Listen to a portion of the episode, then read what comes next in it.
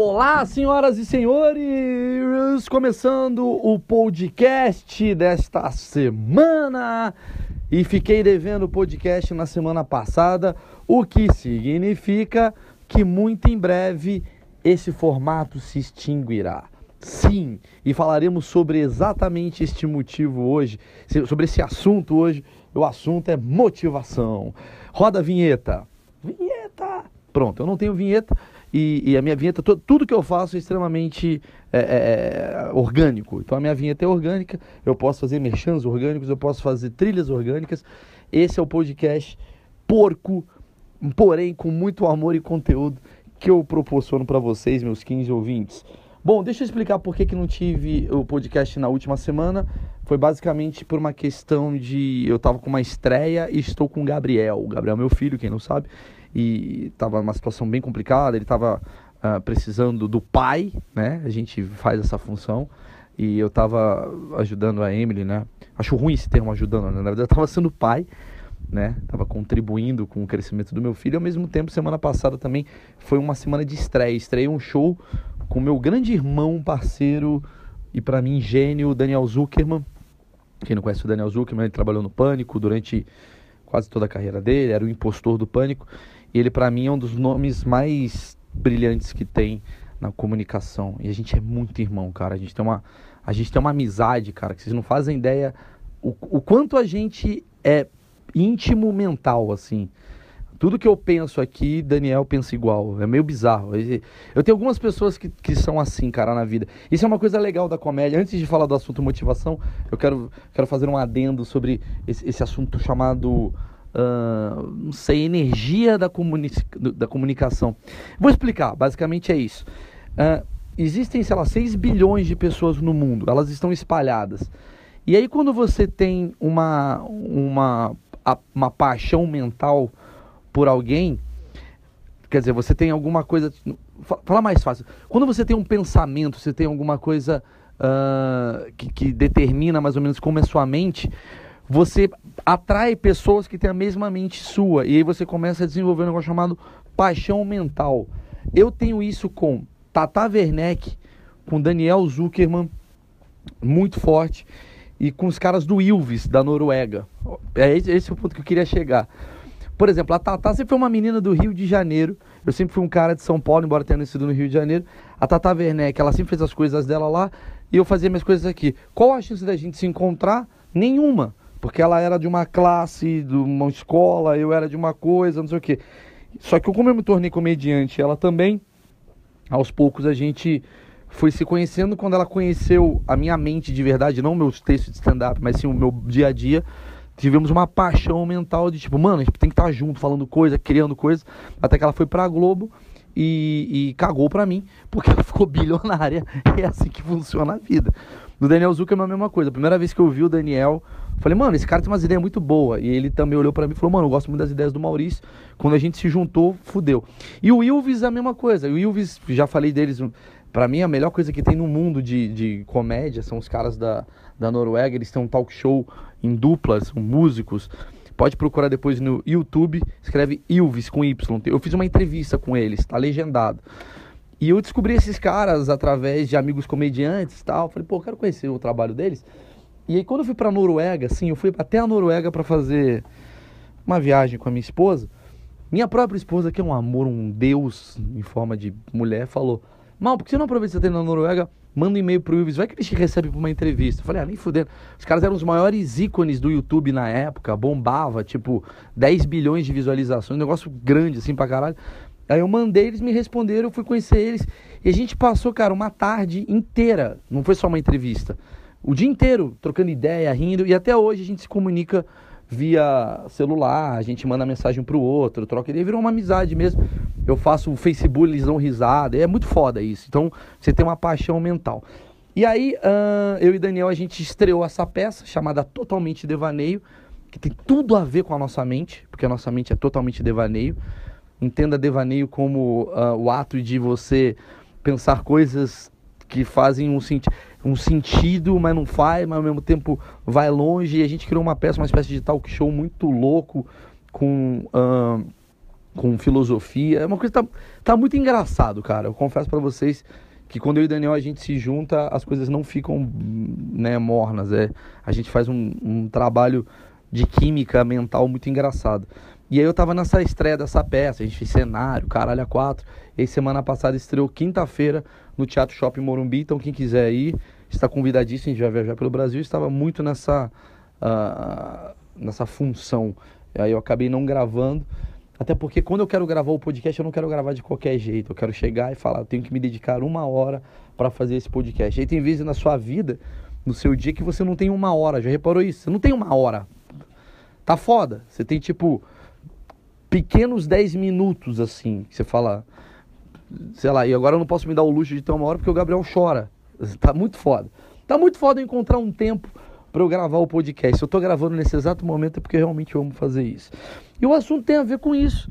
O assunto que eu escolhi falar para vocês, o assunto chama-se motivação, que para mim é o que determina qualquer coisa da sua vida.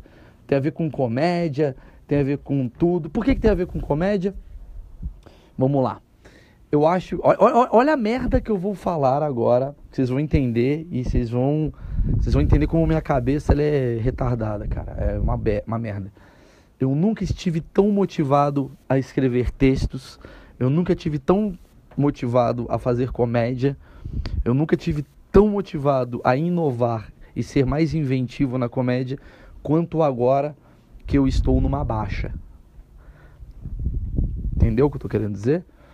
Não que seja numa baixa, minha vida está muito bem, graças a Deus. Eu faço shows pelo Brasil, mas é uma baixa, porque eu já vivi um auge, né? Eu já vivi um auge, eu já, fazia, eu já fiz show para 4 mil pessoas, 3.500, 2 mil, aí vai para uma cidade, a cidade está esgotada, três sessões e o caralho, e, e aí você não tem mais tempo nem para comer, porque você sai de um show, vai para o outro, vai não sei o quê.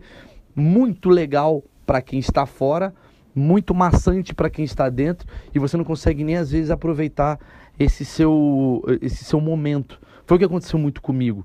Vocês devem estar pensando, nossa, mas ele está reclamando de barriga cheia, blá. Cara, tem uma frase do Jim Carrey, que é a melhor frase, eu acho, que define qualquer vazio existencial que você tenha, que é, eu gostaria que todos fossem ricos e famosos para entender que não é isso o que faz a vida valer a pena.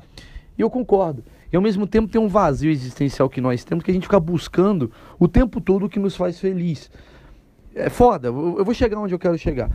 E para mim, o que preenche esse, esse vazio é a motivação. A motivação é o que a motivação é que te dá a vontade de acordar seis e meia da manhã e falar, mano, vou fazer natação. É muito motivação. Os caras que fazem a Olimpíada de Inverno. Esses caras são muito motivados, mas os caras estão fazendo esporte no frio. Você tem noção que é isso? Cara acordou, tava menos 4 graus, ele falou, velho, ou eu fico em casa comendo Doritos e engordo, ou eu pego um snowboard, maluco, e vou representar a Coreia do Sul. É isso. Eu tenho que ter uma motivação. E o cara foi atrás. E geralmente é na merda que você tem motivação. Quando você está muito bem, você não tem motivação. Você está muito bem, você está comendo nove minas, você está vivendo milionário, você tem três jatinhos, esse é o momento do suicídio. Olha que bizarro. Eu estava lendo uma estatística que a própria Noruega, que é o país que eu estava admirando lá que eu falei, é o país que tem os maiores suicídios. Se eu não me engano, acho que é a Noruega ou é a Suécia.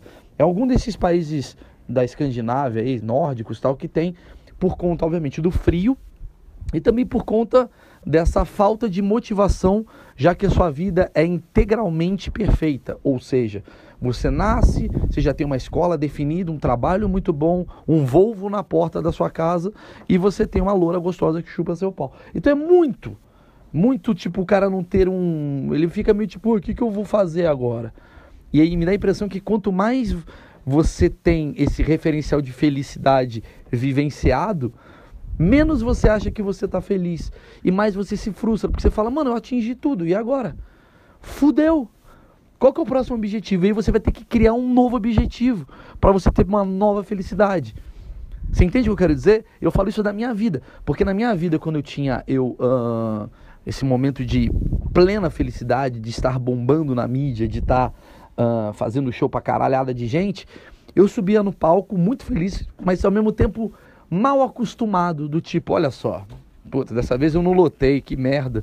Não botei 1.200 pessoas, botei só 1.100 de eu ficar puto com uma coisa que há 10 anos atrás eu comemoraria se tivesse só 100. Você começa a perder o seu referencial, começa a perder o seu foco.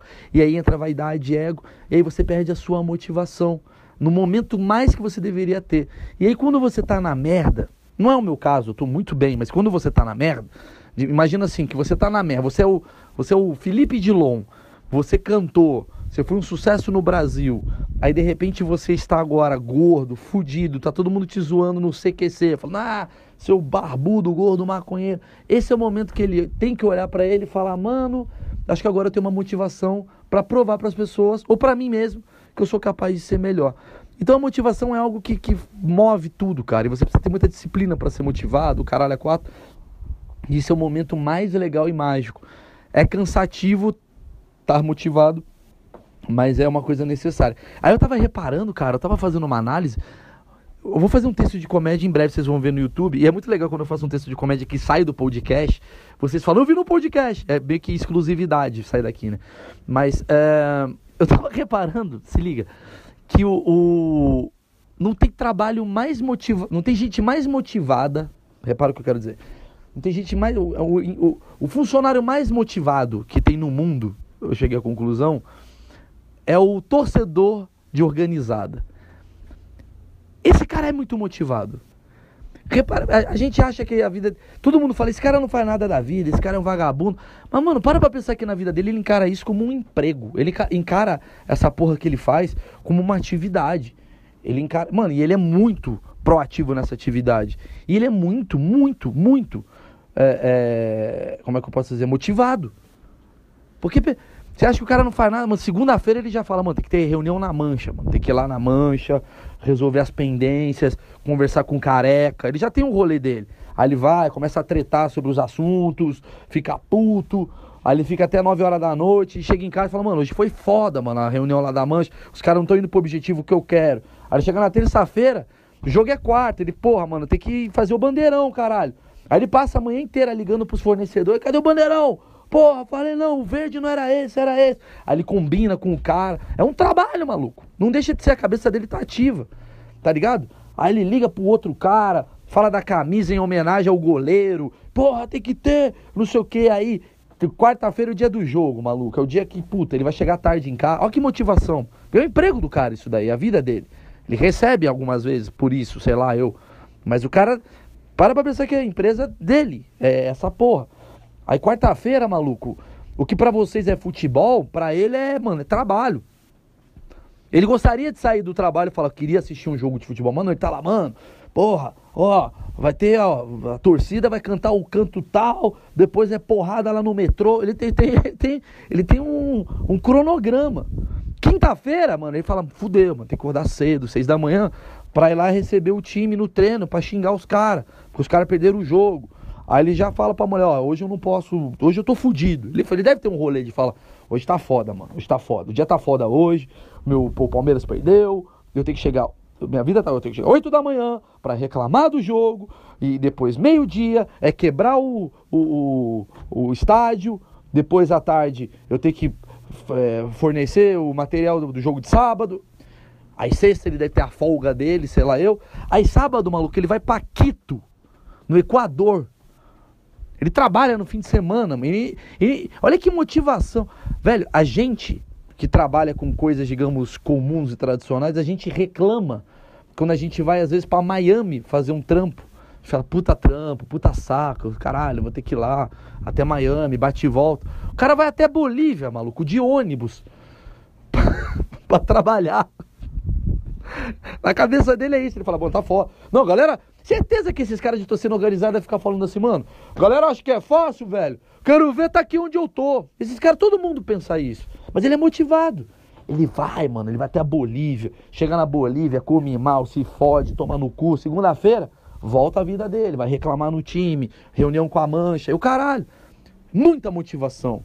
Tem que ter muita motivação para fazer isso. É uma empresa que ele nunca vai trocar. E tipo assim, a empresa tá indo mal, tá uma merda. Ele não sai da empresa, ele não fala, agora não quero mais Palmeiras, não, quero pro Vasco, porque tá ruim. Não, ele continua, tatua a empresa na testa, põe a empresa na. sai na mão por causa da empresa. Esse cara é muito motivado, velho.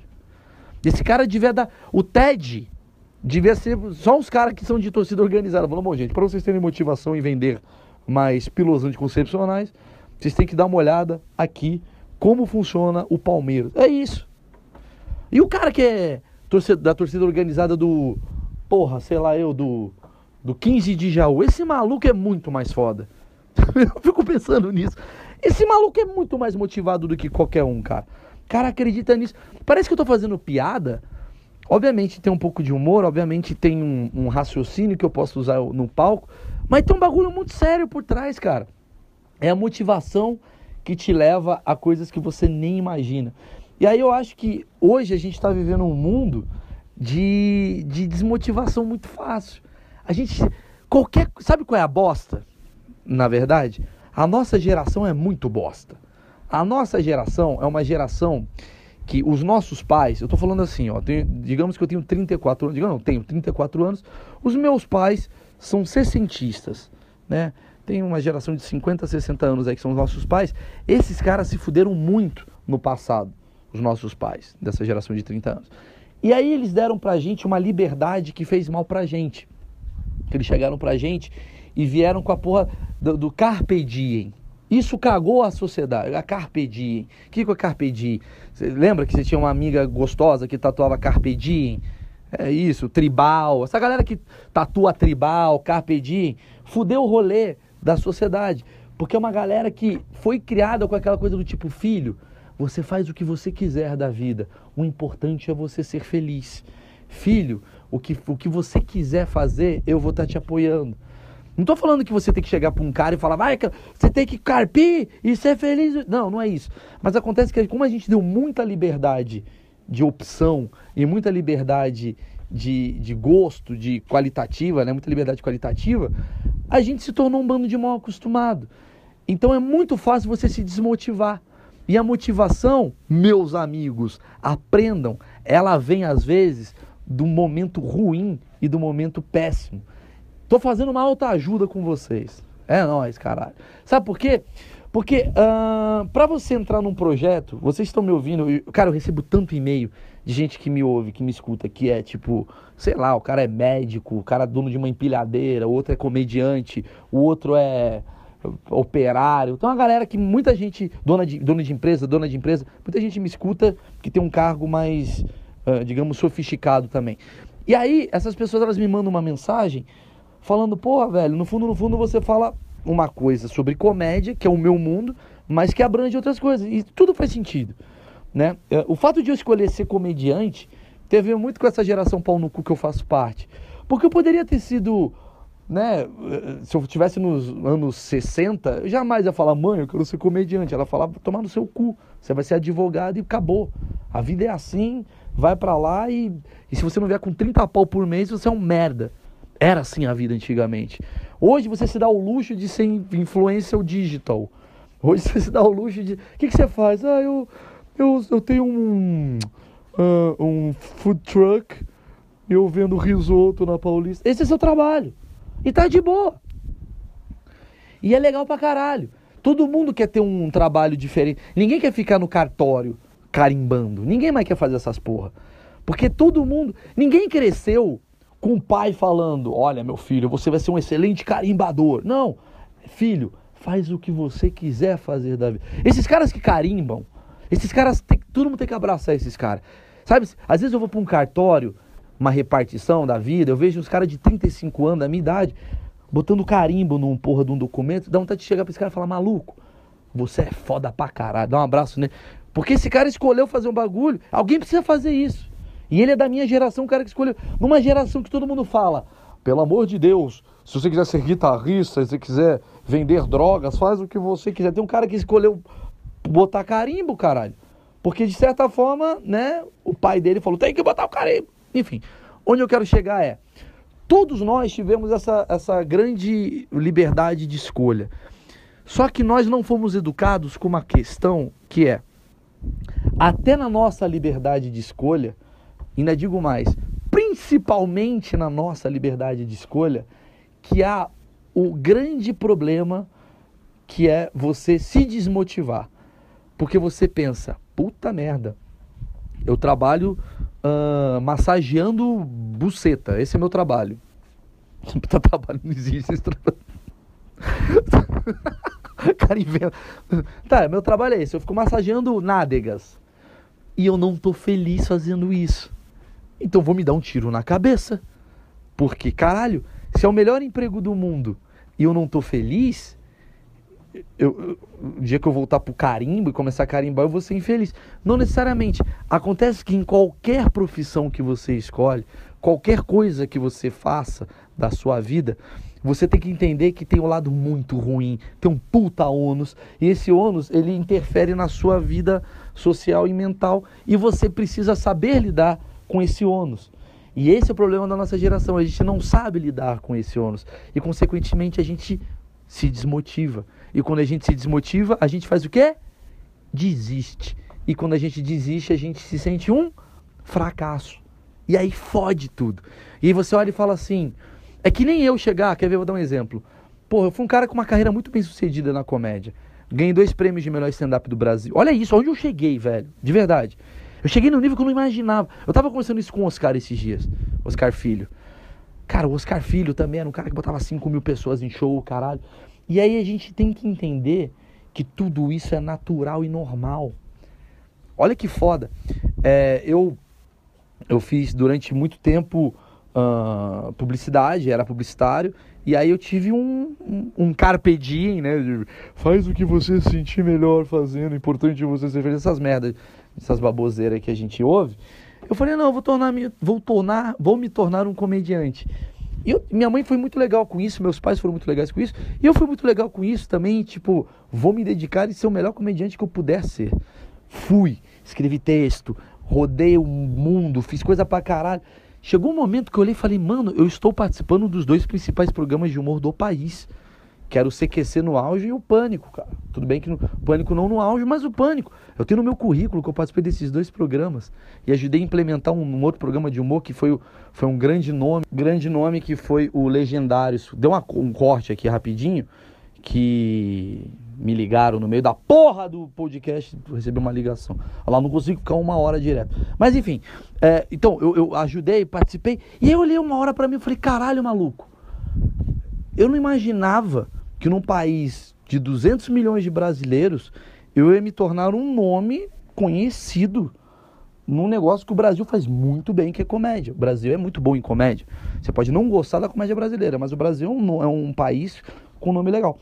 E aí quando eu olhei, eu me tornei num gueto. Tudo bem que, que o stand-up ele tem uma certa panela, mas ele não é uma, ó, deixar claro, ele não é uma panela de não democracia, é uma panela de a gente gosta de quem é bom. Então a gente se junta nessa galera e faz a coisa acontecer. Não tem uma panela de tipo ninguém entra e quem entra não deixa ninguém entrar. Não, é tipo uma panela de a gente tem a nossa turma, né? Uh, e é uma turma muito democrática, um do sul, um do nordeste, o outro é da, do norte, o outro é de Brasília. A gente consegue né, ter uma galera assim, tipo, muito uh, distinta. Assim. É muito difícil encontrar cinco cariocas num show, três paulistas no meio. Não, é meio, é meio cada um de um lugar. Enfim. E aí uh, a, a comédia chegou em mim de uma maneira que eu nunca, imagine, nunca imaginei.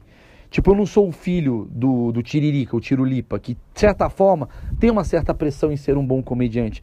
Eu tô mais pro Whindersson, sabe? No sentido de, mano do céu, quem, obviamente o Whindersson é muito maior, e, e, e, aonde ele chegou é muito maior e, e, como ele chegou é muito mais foda a história desse cara. O de verdade, você pode não gostar do humor do Whindersson, mas você tem que dar o braço a torcer em como esse cara chegou onde ele chegou, cara. Que, que gênio que ele foi.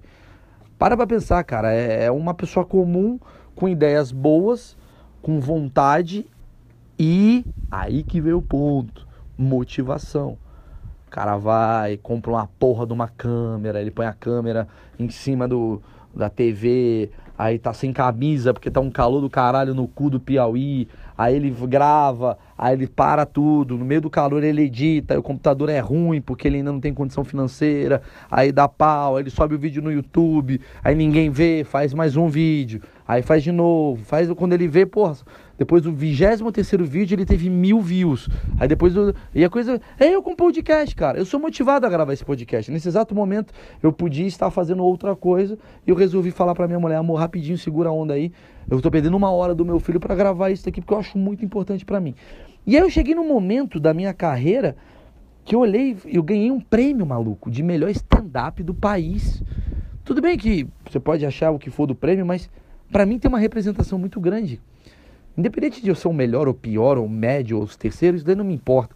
O que importa é, meu trabalho foi reconhecido por algumas pessoas. E aí, no ano seguinte, eu ganhei de novo esse prêmio. Aí eu falei, maluco, eu não posso reclamar das coisas que eu tenho. E aí eu tava fazendo show para 3 mil pessoas, igual eu falei, e eu entrava no automático algumas vezes.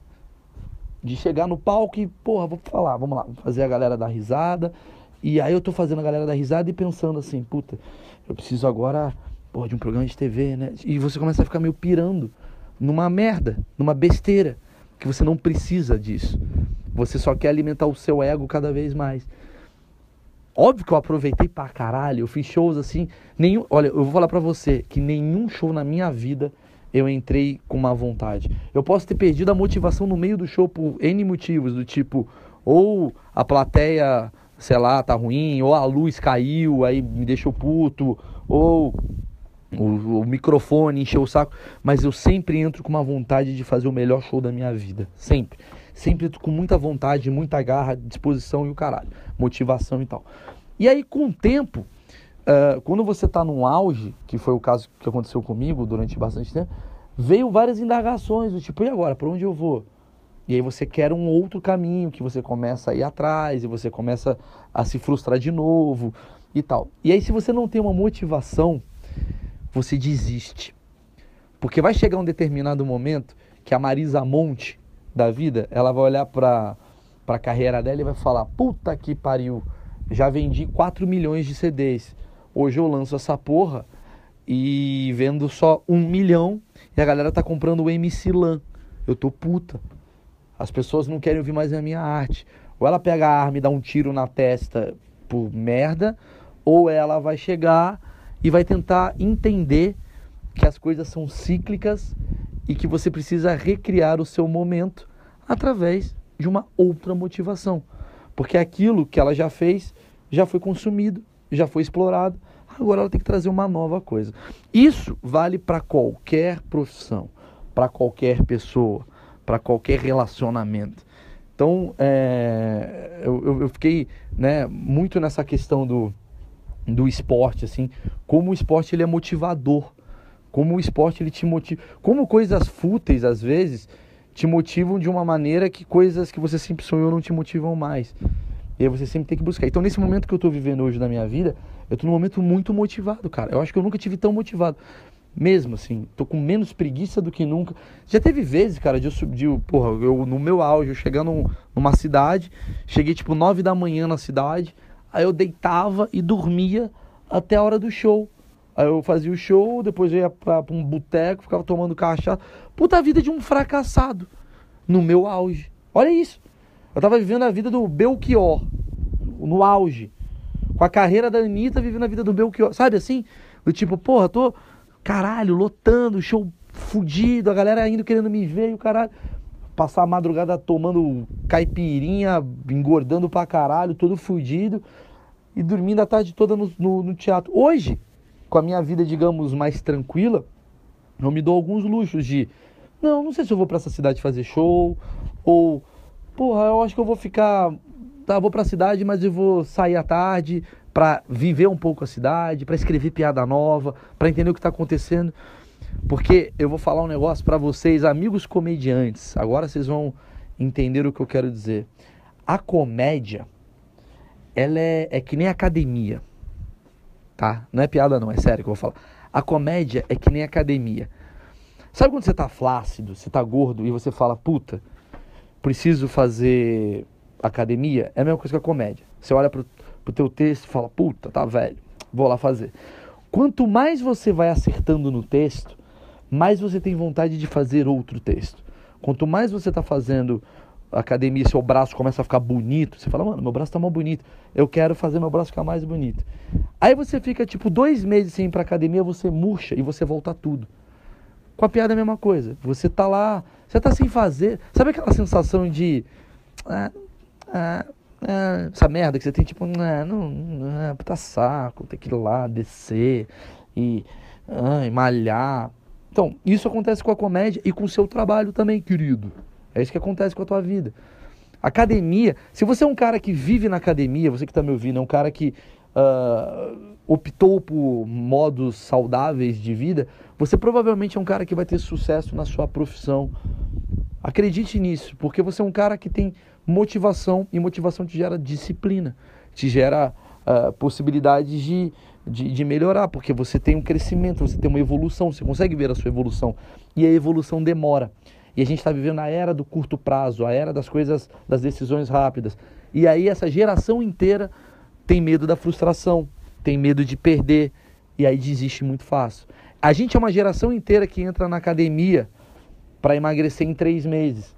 Aí chega no segundo mês, a gente engordou dois quilinhos e a gente nunca mais faz academia. Essa é essa geração que a gente está vivendo.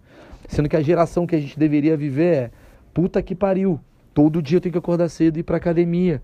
Puta merda até eu ficar com a porra do abdômen trincado.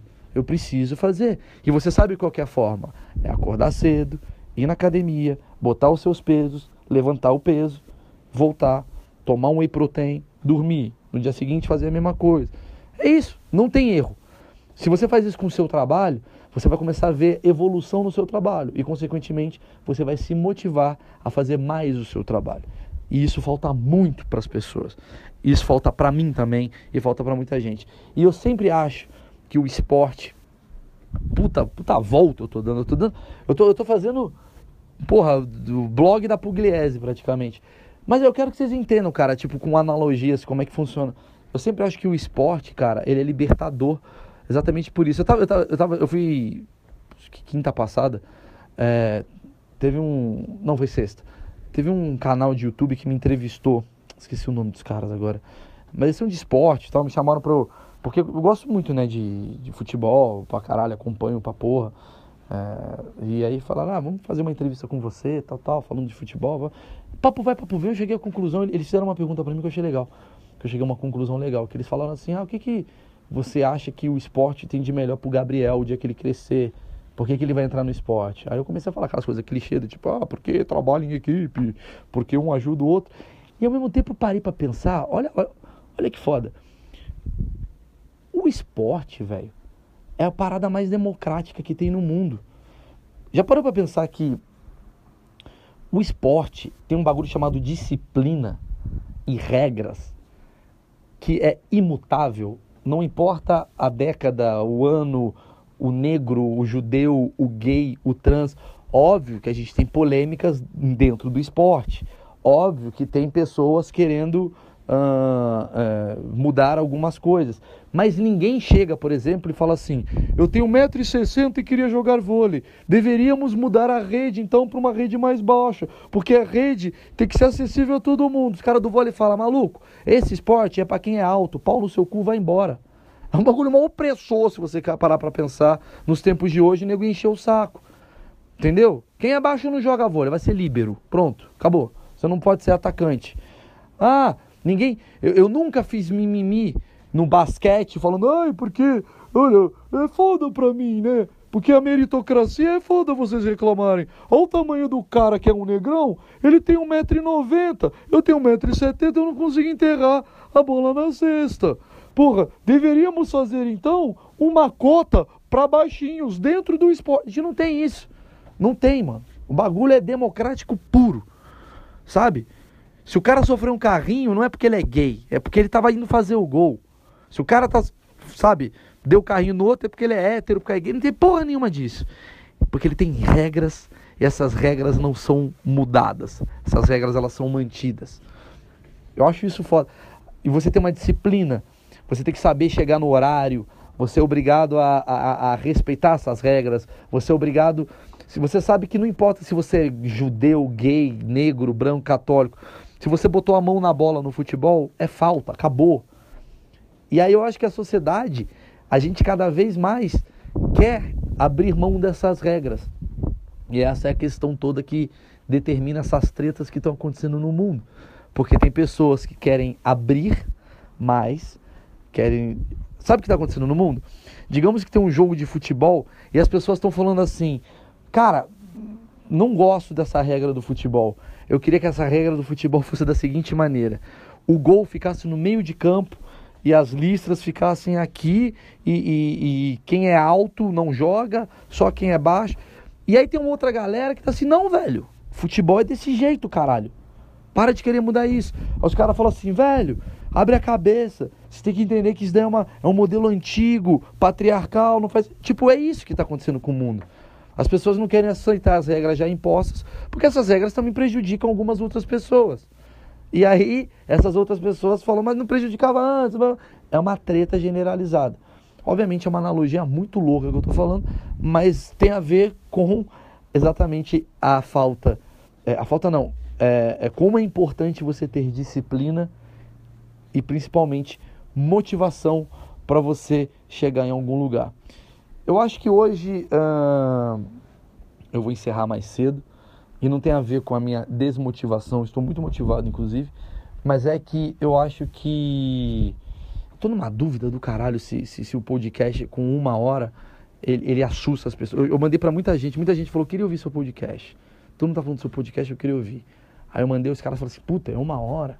Eu não sei se é um público publiquinho youtuber que fica puto com isso, ou se é uma coisa geral de você receber e falar, mano, vou botar lá pra frente, que no começo ele ficar agradecendo as pessoas, é mó chato. E eu não sei exatamente a medida certa para fazer um podcast. Eu tô querendo então tentar fazer 45 minutos, quase 45 minutos. Às vezes eu fico vendo uma hora, mano, não é, é muito. Porra, minha terapeuta faz em 50 minutos comigo. Por que, que eu vou fazer mais do que isso? Quem eu sou? Quem eu penso que eu sou para falar mais do que minha terapeuta? E quando é entrevista, eu acho que o bate-papo rende, né? Então dá para ir para uma hora e meia, duas horas. E eu tô afim de entrevistar a minha terapeuta, cara, em breve. Pra vocês verem uma sessão de terapia minha, pra vocês ouvirem como é que são as angústias. Mas o resumo da, da história toda é, é.